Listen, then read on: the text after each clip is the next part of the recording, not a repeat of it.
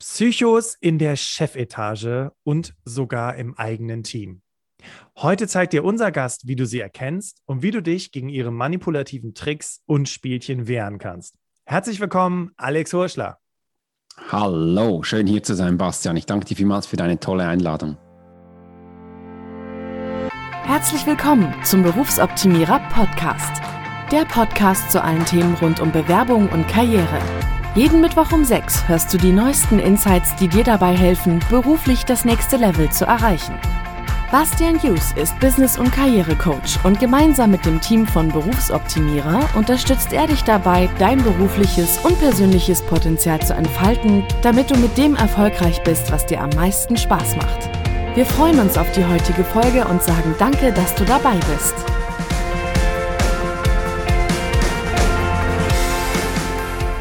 Ladies and Gentlemen, herzlich willkommen im Berufsoptimierer Podcast. Schön, dass du wieder dabei bist. Und boah, wir haben so ein spannendes Thema für dich heute vorbereitet. Wir sprechen über Psychos und über Profiling. Und Profiling, vielleicht kennst du das aus irgendwelchen CSI-Folgen oder so. Und äh, wir haben heute jemanden dabei, der dir eben zeigt, wie man Menschen liest. Wir wollen nämlich darüber sprechen, wie du mit Hilfe des Profilings Menschen in deiner Umgebung besser lesen und damit verstehen kannst. Denn Profiling hilft dir dabei, in Verhandlungen immer einen Schritt voraus zu sein, Täuschungen und Lügen zu identifizieren und deine Überzeugungskraft und deine Einflussnahme zu steigern, sodass du Menschen für dich und deine Pläne gewinnen kannst. Wie geil ist das denn bitte? Und einen kleinen Geschmack des Profilings gibt dir unser heutiger Gast Alex Hurschler. Und am besten erzähle ich dir einfach kurz, wer Alex ist. Im Grunde genommen, während ich jetzt hier gerade aufzeichne, sehe ich, wie aufmerksam der Alex mich liest, denn Alex Hurschler liest Menschen wie ein offenes Buch. Während seiner Karriere als Elitesoldat entscheidet er sich, sein Wissen und seine Fähigkeiten dazu einzusetzen, anderen Menschen zu helfen und sie zu unterstützen. Beruflich hat er schon über 10.000 Profilings in den letzten zehn Jahren gegeben. Er berät Fach- und Führungskräfte, hat einen eigenen Podcast und bereits mehrere Bücher zu diesem Thema verfasst, die auch in mehrere Sprachen übersetzt worden sind. Wie du durch effektive Profiling-Tools Menschen lesen kannst, dadurch bessere Entscheidungen triffst und somit die Qualität deines gesamten Lebens verbesserst, das vermittelt Alex in seinen Workshops und Trainings. Und wie gesagt, einige der Profiling-Tools wird Alex dir heute vorstellen, sodass du diese nach der Podcast-Folge direkt anwenden kannst. Habe ich zu viel versprochen, Alex? Wunderbar, Bastian. Nein, hast nicht viel gesprochen. Wir werden heute tief gehen und ich kann dir wirklich einige Sachen mit auf den Weg geben, dass auch du da draußen Psychopathen oder Menschen, wo du denkst, Mensch, was ist denn mit dem los, bereits im Vorhinein identifizieren kannst, für dich ermittelst, dass du vielleicht lieber mit dem nicht auf die Reise gehst und dafür etwas für dich tun kannst. Super, Alex. Ich meine, Ladies and Gentlemen, ihr kennt die Situation, ihr sitzt im Vorstellungsgespräch, man lernt sich kennen und irgendwie hast du so eine Vorahnung und dann fängst du in dem Job an zu arbeiten und denkst, hätte ich mal auf mein Bauchgefühl gehört. Und äh, genau solche Situationen, aber eben auch im Job. Wir haben ja auch darüber gesprochen, dass es, oder wir werden noch darüber sprechen, dass du ja auch Psychos im Team hast, äh, wie du die eben identifizierst. Das soll wirklich heute der Kern der Podcast-Folge sein. Ja, Alex, Vielleicht einfach mal für die Menschen, die uns, also die dich noch nicht kennen. Ähm, du nennst dich selber den Swiss Profiler. Man hört schon so ein bisschen aus dem, aus dem Akzent heraus, du kommst aus der Schweiz, nicht wahr? Das ist genau richtig und äh, das hätte ich eigentlich auch gleich gesagt. Du kannst mir schon anhören, ich bin Schweizer, mich ist Hochdeutsch eine Fremdsprache und das darfst du auch raushören, ja. Ja, stark. Und ja, was, was, was, wer ist der Swiss Profiler? Vielleicht magst du uns da mal einen kurzen Einblick geben, wer du bist und was du tust. Sehr gerne. Und zwar, ich bin verheiratet, ich bin Papa von Lucy. Sie ist elf und meine Frau Susanne. Wir wohnen hier zusammen in der Nähe von Zürich, ein bisschen außerhalb auf dem Land. Und meine Leidenschaft ist es zu kochen. Warum ist das so?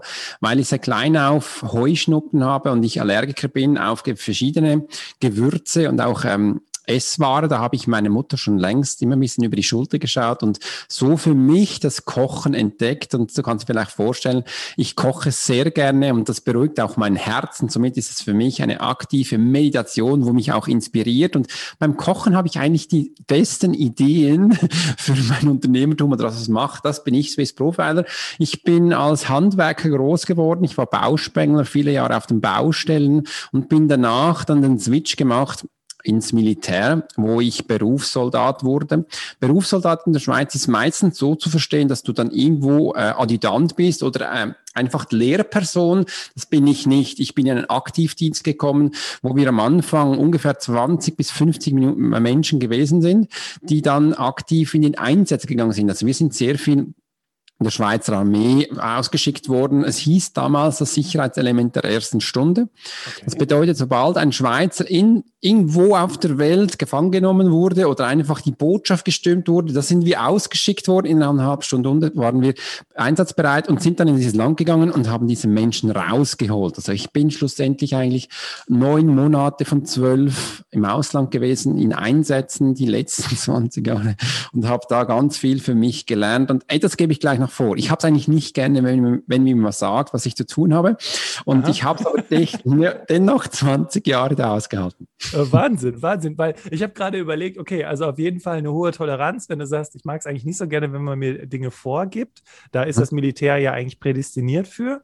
Und auf der anderen Seite glaube ich, dass du auch eine hohe Stressresistenz hast oder zumindest in der Zeit auch bewiesen hast, Weil ich kann mir vorstellen, wenn du Menschen aus Krisengebieten holen musst oder aus, aus solchen sehr, sehr gefährlichen Situationen heraus retten musst, ähm, ja, das, äh, das stelle ich mir schon sehr stressig vor.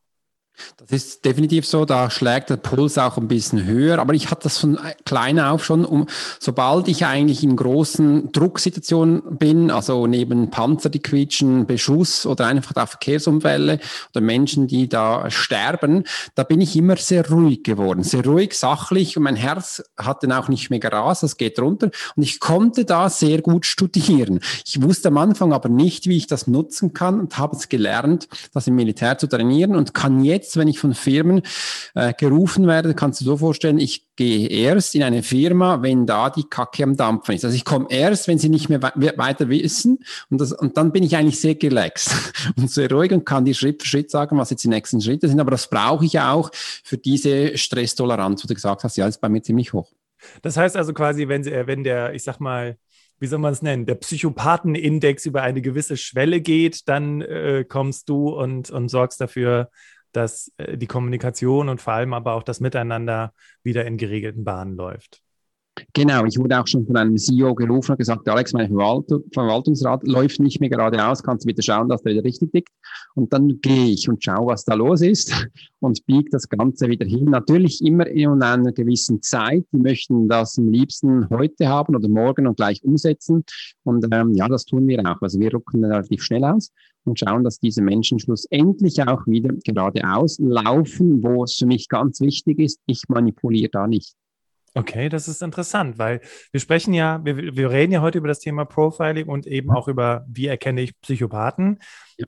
Vielleicht noch mal ganz kurz zurück zu deinem Werdegang. Wie war für dich, also wo war der Moment klar, dass du sagst, okay, äh, das, was ich hier tagtäglich anwende, auch in Verhandlungen und diplomatischen, also Situationen, wo diplomatisches Geschick äh, erforderlich ist, hm? das bringe ich jetzt anderen Menschen bei, ich sag mal quasi der Otto-Normalverbraucherin, dem Otto-Normalverbraucher. Wo war dieser, dieser Moment, wo du das für dich erkannt hast?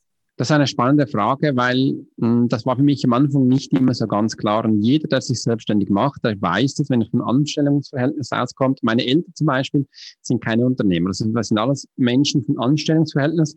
Das war für mich dann schon auch ein bisschen ein Stress. Was tust du da? Kommen denn da noch Menschen? Kannst du mit dem Geld verdienen? Und jeder, der das jetzt schon gemacht hat, der weiß, das sind die Fragen, die aufpoppen.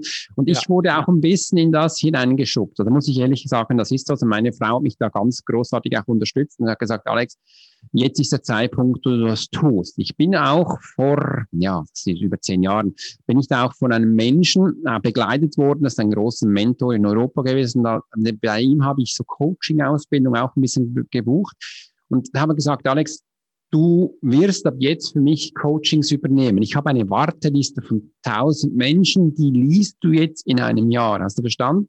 Ich so, okay, das mache ich mal so nebenbei, war so meine erste Antwort und bin so reingerutscht und habe mir gemerkt, ah, das braucht jetzt ein bisschen mehr Zeit und habe schlussendlich auch gesagt, hey, ich kann das nicht mehr tolerieren mit dem Militär und dem, was ich da tue. Ich mache es doch jetzt mal richtig und entscheide mich für den Weg des äh, Selbstständigen. Aber auch da habe ich da noch einen Zwischenschritt gemacht, weil da ist gerade Lucy geboren. Und da habe ich meine Frau gesagt, wir waren beide berufstätig. Weißt du was? Ich will zurückskrebsen, also ich gehe mal in die Teilzeit, damit ich auch diese Art weiß. Und ich weiß, wenn du Elitesoldat warst oder in eine Führungsperson und jetzt Teilzeit gehst, da kam der Chef zu mir am zweiten Tag und hat gesagt, Alex, wunderbar, Teilzeit ist schön, wir müssen das auch haben von der Firma aus. Aber bei dir sind alle Weiterbildungen gestrichen. Du wirst auch nicht mehr aufsteigen. Mehr Lohn bekommst du auch nicht mehr. Hat man so gesagt. Ich gesagt, okay, verstanden. äh, und dann äh, geht's weiter. Das war so auch so mein Punkt, wo ich gesagt habe, ja, ich bleibe jetzt mal noch da, aber ich werde da sicher nicht mehr alt. Ja, krass. Ich glaube, sowas erleben ja Menschen tagtäglich im Job, wenn die sagen, sie entschließen sich zur Teilzeit, sie entschließen ja. sich dazu, äh, den Fokus auf die Familie zu legen, äh, dass es dann keine Karrierechance mehr gibt. Wie gut, dass ich Menschen kennenlernen durfte in der letzten Zeit, die gesagt haben, es geht auch anders.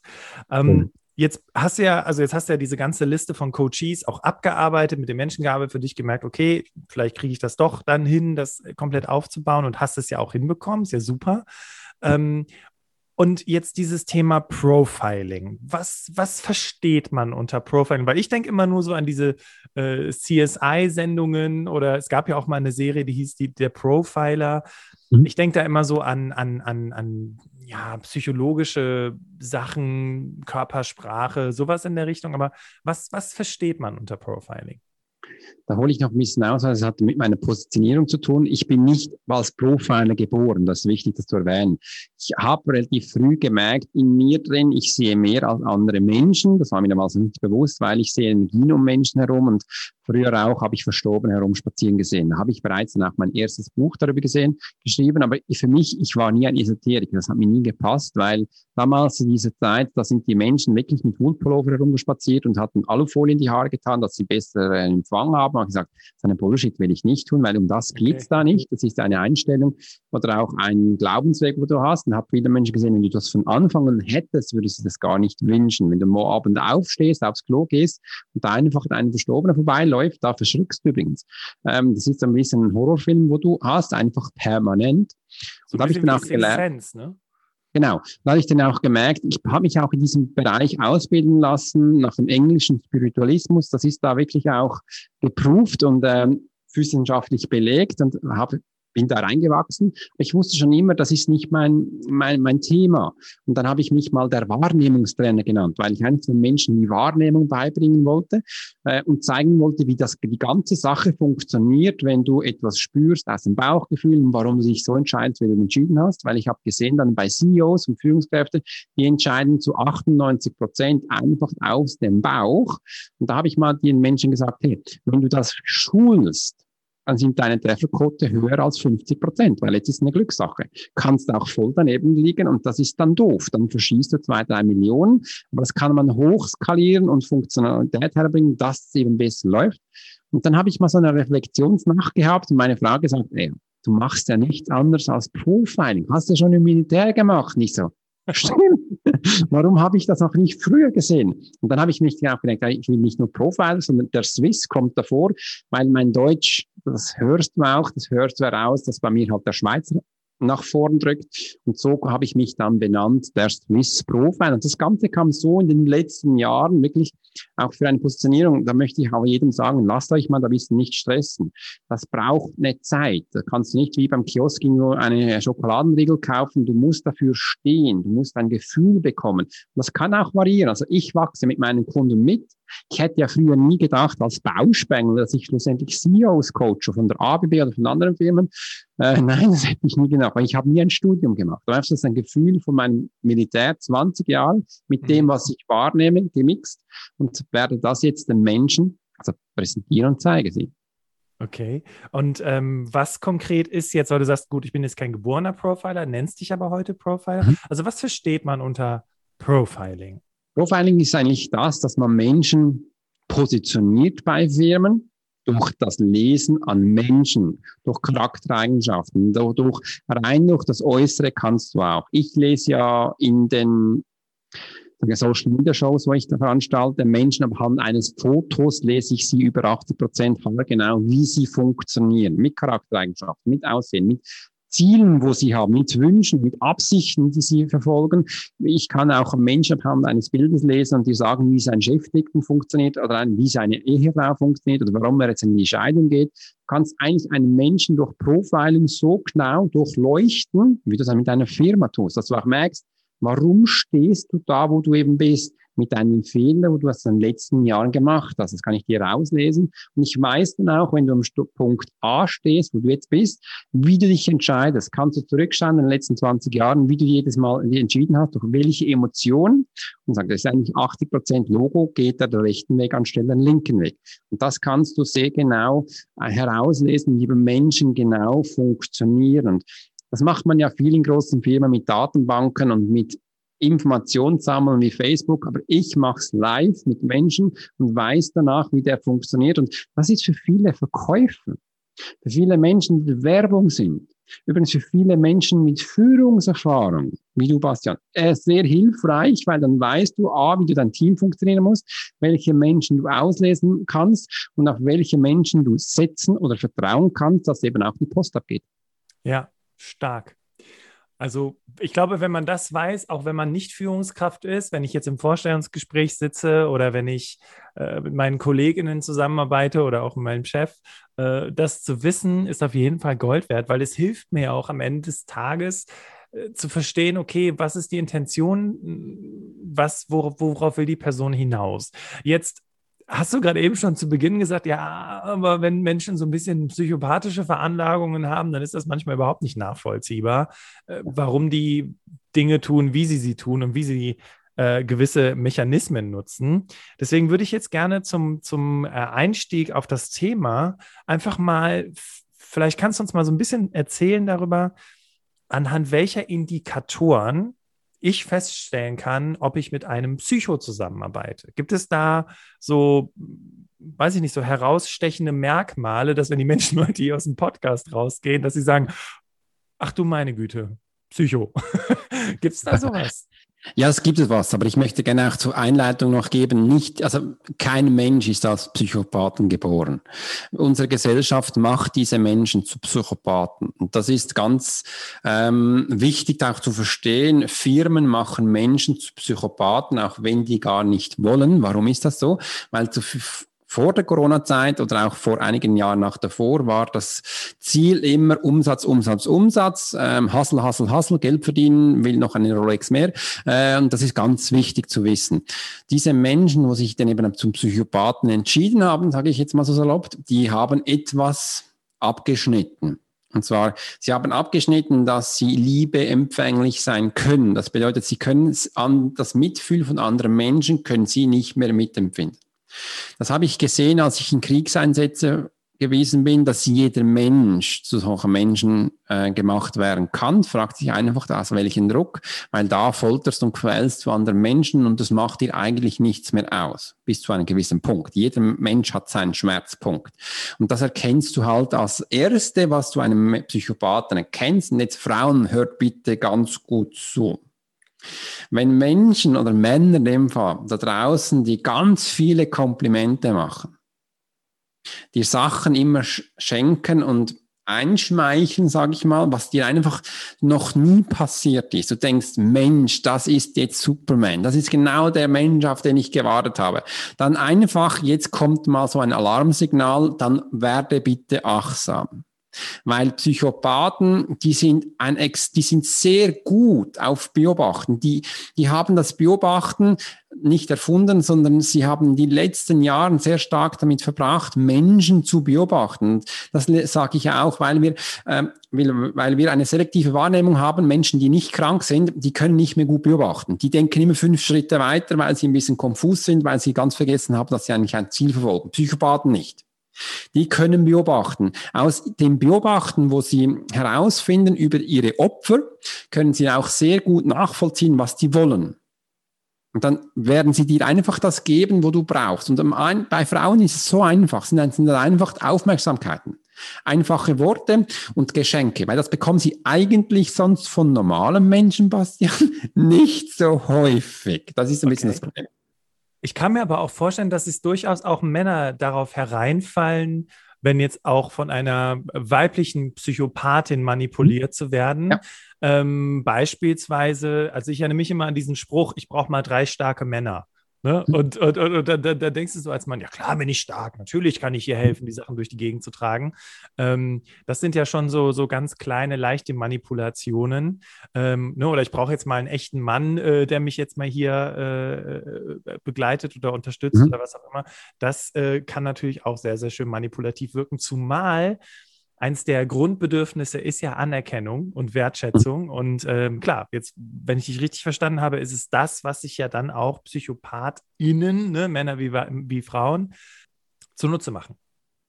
Das ist richtig. Also das Erste, was ich gesagt habe, es geht vor allem auf Frauen ab. Jetzt, wenn wir riskieren, das ganze Spiel, wenn wir jetzt eine Frau als Psychopathin nehmen und die Männer äh, vernaschen, das geht, dann geht es wirklich auch schon auf die Reize einer Frau raus.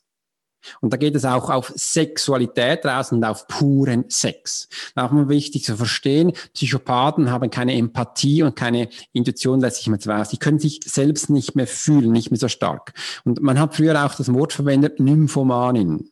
Die, die spielen es ab und die sind wirklich prostitutivfähig. Die nehmen sich als Körper raus und spielen das. Also die verleiten andere Menschen an, einfach, dass sie mal gewisse Sachen erzählen, wo es einfach die Männer nicht mehr können. Und das ist dann sehr direkt. Schau mal, willst du meine anfassen? Schau mal, meine äh, und ich will jetzt mit dir Sex Die werden dir klasse sagen, was jetzt abgeht und die Männer sind dann wie hypnotisiert. Die sind völlig idiotisch, aber sie können da nicht anders reingehen. Die merken erst danach, was los ist. Und sie werden auch ein abgefahrenes Sexspiel dann erleben. Wichtig ist aber auch, die Psychopathie macht danach war einfach weiter, wie Autofahren. Und jetzt gehen wir essen, jetzt kommt das nächste. Und die, sie interessiert überhaupt nicht, was mit dem Herz passiert ist, weil das können sie nicht mitspielen. Das ist das einzige Spiel, wo nicht funktioniert mit Psychopathen. Okay, ich versuche das jetzt mal gerade auf eine Jobsituation für Normalsterbliche runterzubrechen, weil ich gerade gedacht habe, oh Gott, muss ich diese Podcast-Folge mit ab 16 Jahren markieren? ähm, aber ich kann mir beispielsweise vorstellen, dass ähm, du hast eben was gesagt von, die haben etwas abgeschnitten, dieses, mhm. dieses sich selber fühlen, dieses dieses, auch dieses Empathie, es ist ja eigentlich ja. keine Empathie, sondern es ist mhm. einfach genau dir das zu geben, was du halt haben möchtest, egal in welcher Situation das ist. Und das machen ja auch Führungskräfte, äh, psychopathische Führungskräfte wahrscheinlich dann darüber, über Lob. Also Zuckerbrot ja. und Peitsche, wie man so schön sagt. Ne? Mhm. Ähm, jetzt habe ich, hab ich einen Indikator rausgehört, ähm, nämlich ja irgendwie so diese Herzlosigkeit im Prinzip. Ne? Ja. So und jetzt next. Ähm, genau. Was sind noch weitere Indikatoren, woran ich das erkennen kann, dass ich eine Psychopathin oder einen Psychopathen vor mir habe? Kann ich dir gerne geben, weil jetzt gehen wir mal auf den Punkt rein. Was wurde überhaupt abgeschnitten? Die Emotion der Liebe wurde abgeschnitten, weil das ja. können sie nicht mehr weitergeben. Und wenn du jetzt mal in einem Gespräch mit einem Psychopathen bist, dann wissen das auch ganz viele Menschen, die erzählen dann einfach von sich. Ich gebe dir mal also ein bildliches Beispiel. Wir zwei, Bastian, machen eine Selfie-Fotos. Und dann sage ich, cool, wir zwei sind auf den Fotos und dann zoome ich mich rein und sage, ich bin ziemlich draußen und sage meinem Team, könnt ihr bis Sebastian wegretuschieren, weil der passt da komplett nicht drauf. Das ist ein Psychopath Psychopath. Ähm, der geht zuerst in die Gruppe mit anderen, um, sie, um zuvor zu stehen, um zu profilieren und dann sagt er offen und Herzen, nehmt die anderen Menschen raus, weil das sind so absolute Menschen, die Idioten sind, die passen da nicht rein. Also ein Psychopath redet in erster Linie von sich ich, was ich alles erreicht habe, ich, ich, ich, alles er. Und da ist ganz spannend im Dialog, da kannst du gleich einen Psy äh, Psychopathen entlarven, wenn du von nicht, wenn du erzählst, was du gefühlt hast in Situationen.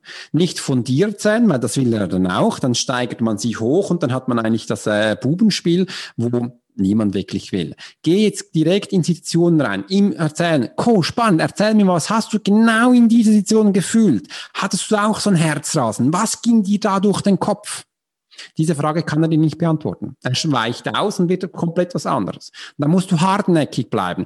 Wie hast du das genau? Schau mal, bei mir passiert genau das. Was passiert bei dir? Und dann spiegelt er dich. Ah, wirklich? Und dann kannst du auch Sachen eingeben, die eben bei dir nicht stimmig sind. Und dann sagst du, aber das ist auch komisch, was du erzählt hast, weil bei mir stimmt das gerade nicht. Hast du diese Fehler auch schon gemacht? Und jetzt kommt der nächste Hack. Psychopathen machen keine Fehler. Und dann kommt er in Straucheln, er weiß dann nicht mehr raus. Und dann hast du ihn eigentlich bereits schon enttarnt. Weil Fehler machen die nicht, über Emotionen können sie nicht reden. Entweder, es passieren jetzt zwei Sachen. Entweder steht er auf und explodiert und macht dich einfach zur Schnecke, wie ein Mähdrescher, oder er fällt in sich zusammen. Er kann nicht mehr, beginnt zu weinen, was eigentlich ganz schräg ist für einen Psychopath. Er hat sich dann nicht mehr unter Kontrolle und dann fasst ihn nicht an. Das wäre eine tickende Zeitbombe. Lass den mal so, wie es ist. Ich meine, das wird, äh, das wird das größte Learning sein, wo jetzt passiert ist. Er konnte wahrscheinlich seit Jahren nicht mehr weinen, hat jetzt wieder mal Gefühle und jetzt ist er komplett durch. Bleib einfach da bei ihm und schau, was passiert. Es kann auch eine Stunde gehen. Nimm dir dann Zeit.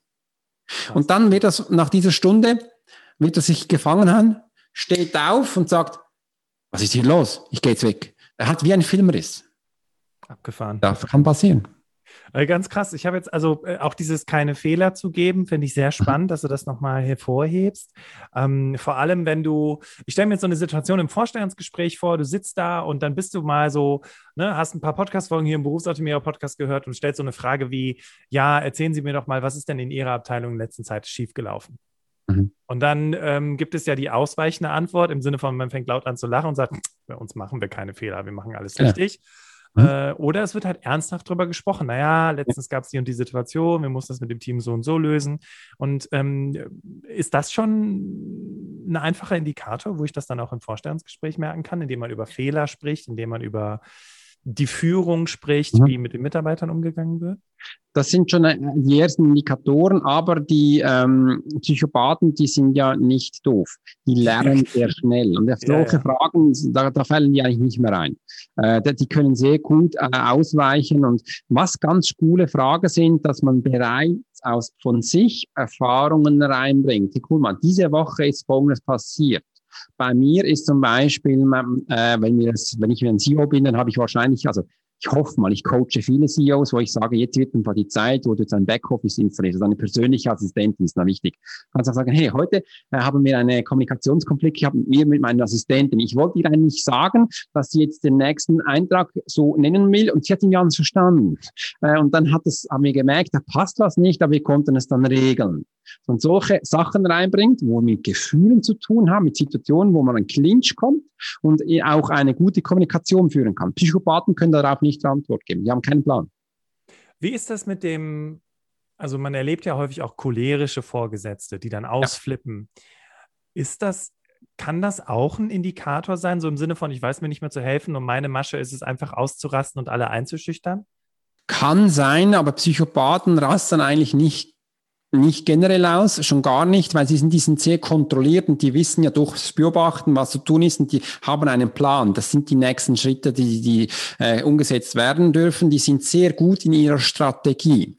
Und das kannst du eigentlich fast nicht ähm, toppen, die sind so extrem. Was aber ganz spannend ist, wenn du äh, Fragestellung machst ohne Schuldzuweisung. Das ist wie zum Beispiel mit den Kindern, wenn du jetzt äh, in die Küche was runterfällst. Die, die erste Frage ist, wer hat was getan?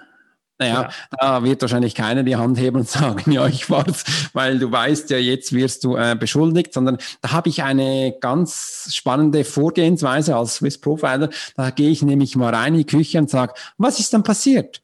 Einfach mal offene Fragen. Was ist passiert? Äh, und dann werden die einigen Aktoren jetzt genau mir etwas schildern. Wirst du hören, ich wurde geschupft und die Maria hat mir, hat mir was gesagt und ich konnte nicht anders und dann fiel es mir einfach runter. Also das wäre das Schönste. Meistens geht eine Tatermittlung nicht so schnell. Also, also fragt einfach mal, was ist passiert? Generell Situationsanalyse. Das zweite ist, warum Warum ist das passiert? Im Warum ist ja auch das Motiv, die Motivation eines Menschen. Und wenn du auf das Warum kommst, dann äh, wird für dich schon relativ schnell klar sein, was denn ein Mensch antreibt. Was treibt einen Psychopathen an? Ein Psychopathen treibt es an, Menschen ähm, das wegzunehmen, wo ihnen auch weggenommen wurde. Weil ein Psychopath möchte eigentlich nichts anderes als Liebe haben. Liebe empfangen haben, äh, Liebe, Zuneigung haben, aber er lässt es wie, er lässt es nicht mehr an sich heran. Okay. Okay. Weil er aus vielen Faktoren schon überall rausgeschubst wurde, wurde er immer härter, er wurde immer abgebrühter und hat jetzt gefunden ein Tool, da wo super funktioniert, weil die Psychopathen sind sehr erfolgreich in unserer Struktur. Die, die kommen sehr weit bis zu einem Punkt, wenn sie bei einer Firma sind, je nach Position, wenn sie, wenn es um Emotionen geht, wenn es ein Sales ist, der hochkommt, mit Psychopath, das geht sehr gut, bis er ein Team anführen muss. Bis er jetzt verstehen muss, sobald es um zwei, drei Millionen geht, dann werden eigentlich die Entscheidungen nur noch emotional getroffen. Da, kann, da können die nichts mehr mitgehen. Und auch bei Menschen, die jetzt führen müssen, da bekomme ich Anrufe und sage, Alex, jetzt muss ich Menschen führen, habe keine Empathie, was muss ich da machen? Äh, und dann kann ich ihnen sagen, wie sie funktionieren, dass es eben auch geht. Und das sind so die wichtigsten Punkte. Also Psychopathen können keine Empfindung für andere Menschen hervorrufen abrufen, weil es ihnen abgetan wurde. Und das möchten sie bei anderen Menschen, sage ich jetzt mal so salopp, Anführungs- und Schlusszeichen, auch zerstören. Das ist so ihr Motivationsgrund. Eigentlich, innerlich. Aber sie werden wahrscheinlich ein anderes Ziel haben. Also erzählen, sagen sie, nein, ich muss doch da Umsatz machen, oh nein, ich muss doch jetzt den nächsten Abschluss machen, also ich muss doch diese Führung von A nach B führen. Übrigens, Psychopathen haben auch keinen Scheu, eine Firma an die Wand zu fahren, das ist eigentlich ihnen egal. Okay. Die sind ja nicht schuld. Es ist interessant, was ist, klingt so ein bisschen nach äh, Dark Magic of em Empathie, weißt du, so ja. im Sinne von, ähm, es geht schon um Menschen, es geht auch mhm. um, um, den Umgang mit anderen Menschen, aber mhm. eher so um die, die schwarze Seite des Ganzen. So klingt das für mich. Ja, wir haben ja alles beide Seiten. Also jeder von uns hat einen Narzisst in sich. Wir haben alles in sich. Die Frage ist einfach, wie weit lässt du ihn raus? Gibt es Situationen, also ich frage jetzt mal so gerade heraus, ähm, wo es durchaus in Ordnung ist, dass ich vielleicht so meinen eigenen kleinen Psychopathen rauslasse? Ja, sicher. Und das kannst du dich sehr gut noch zurückerinnern bei deiner ersten Positionierung von deiner Firma. Wenn du jetzt da dich auf jeden Menschen, der jetzt mitreden möchte, und da sage ich immer zuerst, lass dich bitte nicht von Nicht-Experten infizieren. Äh, da kannst du dich schlussendlich gar nicht mehr entscheiden. Da hast du so viele Inputs und am Schluss wirst du wahrscheinlich deine beste Idee selbst einreden, dass es absoluter Schwachsinn ist ist. Das ist so die Art, wo du merkst, ja, ich sag's mir, jetzt darfst du egoistisch sein. Komm mal, okay. mach dein eigenes Ding, sei egoistisch, mach deine Linie, du kannst umsetzen und entscheide dich jetzt, jetzt ist der richtige Weg. Dann bist du ein kleiner Narzisst, weil du, du hörst nicht mehr auf andere Menschen. Musst du auch nicht immer. Okay, verstehe.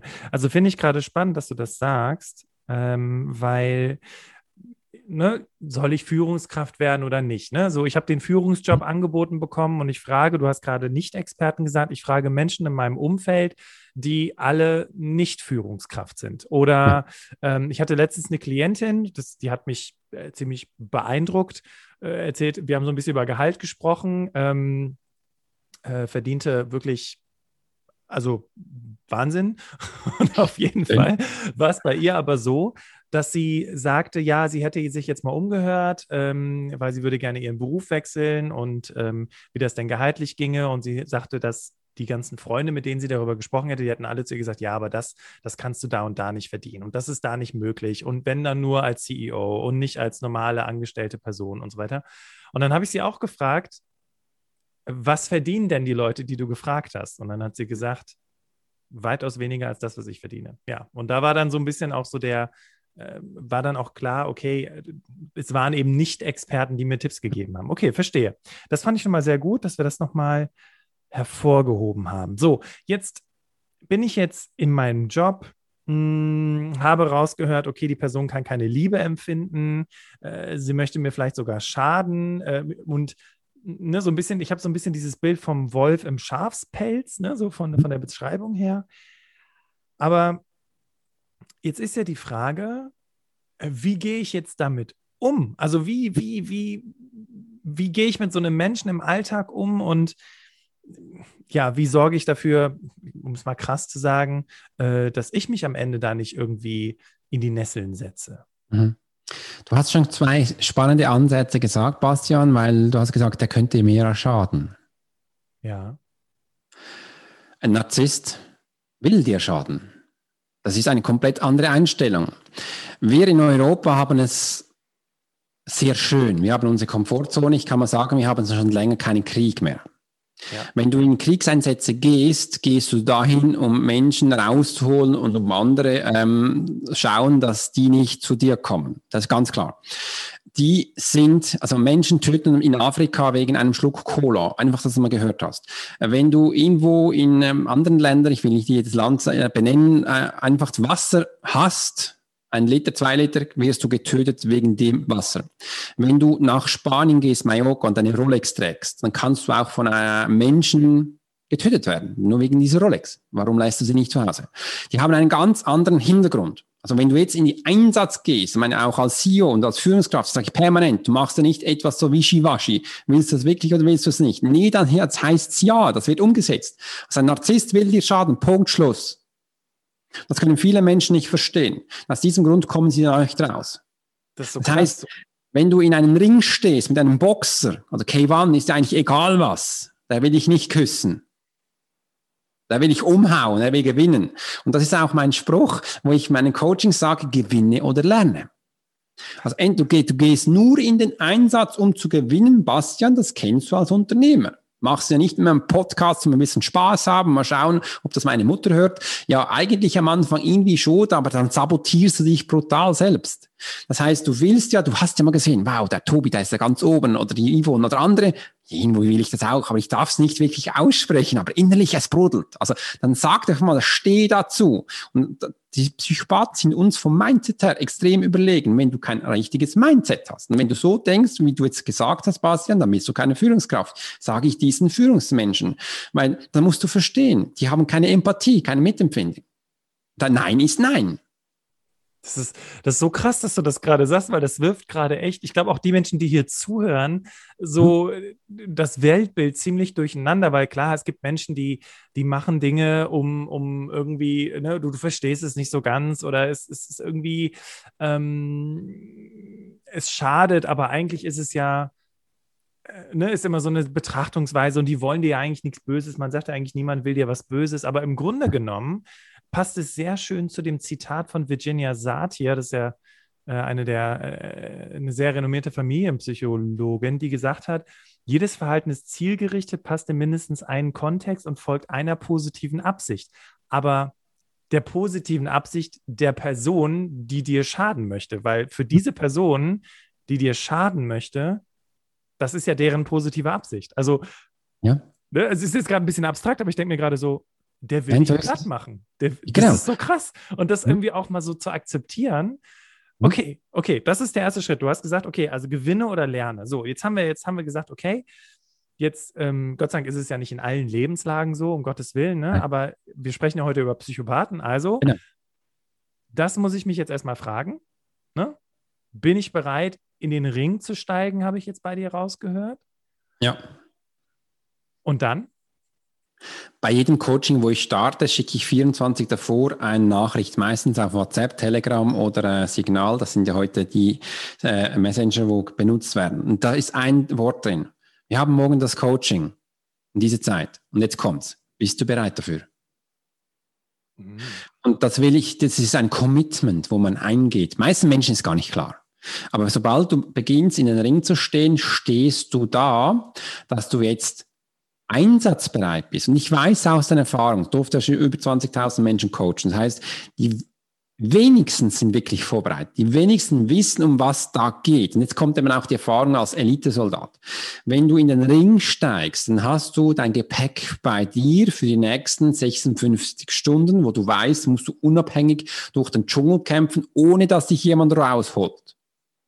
Für das musst du jetzt einsatzbereit sein. Und für viele CEOs klingt das jetzt mega weit weg. Sagen, nein, sie sind auch bei dir. Weil jetzt gelingt es, du hast jetzt einen Einsatzbereit vor dir und du musst den bewältigen. Da geht es nicht, ob du es kannst. Du musst, du bist eine Entscheidungsperson. Du wirst dafür bezahlt. Das vergessen ganz viel. Das heißt, ich will von dir hören, was jemand zu tun hat, egal was passiert. Das war ja Schöne bei Covid, da sind ganz viele Führungskräfte dann am Anschlag gelaufen. Also ja, du wurdest eigentlich dafür bezahlt. Ich weiß aber auch, ich muss ein bisschen auch die mit Samthandschuhen anfassen, die wurden meistens auch nicht ausgebildet.